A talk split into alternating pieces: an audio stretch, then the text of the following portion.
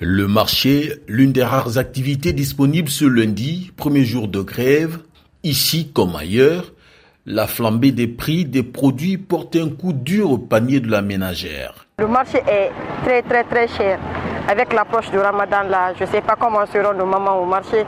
Et même si tu donnes de la, de la dépense à ta maman ou bien à ta femme pour qu'elle vienne au marché, elle va pleurer à la maison. Donc ce que moi je dirais à l'autorité guinéenne, main sur le cœur, aidez nos mamans au marché s'il vous plaît, parce que le marché est Bon, je ne sais même pas comment vous le dire, parce que je manque vraiment de mots pour qualifier le marché guinéen. Le mouvement syndical réclame la baisse des prix des denrées de première nécessité, la fin des restrictions qui visent les médias et la libération du secrétaire général du syndicat professionnel de la presse. Le journaliste a été condamné à six mois d'emprisonnement pour atteinte et menace d'atteinte à l'ordre public, entre autres, une condamnation que rejettent ses collègues. Ibrahim Khalil Diallo, secrétaire général adjoint de la presse. La condition pour que la grève s'arrête, il faut que Sekou Jamal Pendessa soit libéré et pas que sa libération. Il faut que tout de suite qu'on mette fin au brouillage de radio. Il faut que tout de suite, n'est-ce pas, qu'on arrête les restrictions imposées sur Internet. Si on fait cela, la grève va être suspendue, elle va, elle va s'arrêter. Mais si on ne le fait pas, la grève se poursuivra jusqu'à jusqu'à nouvel ordre. Le mot d'ordre de grève a été largement suivi à Conakry. La capitale a tourné au ralenti.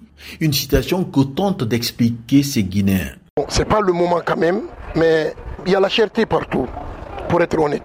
Mais je crois, s'ils veulent, ils peuvent trouver une solution à ce problème. Je pense que le CNRD doit mettre de l'eau dans son vin. Nous nous dirigeons tout droit dans le mur.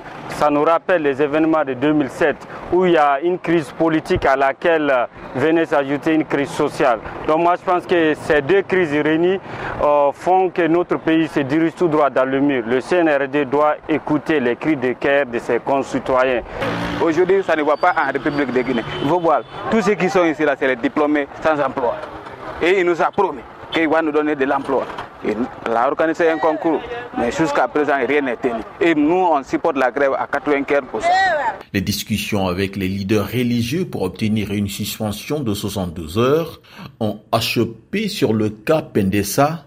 La libération du secrétaire général du syndicat professionnel de la presse reste l'une des conditions à la trêve. Zakaria Kamara pour VO Afrique, Conakry.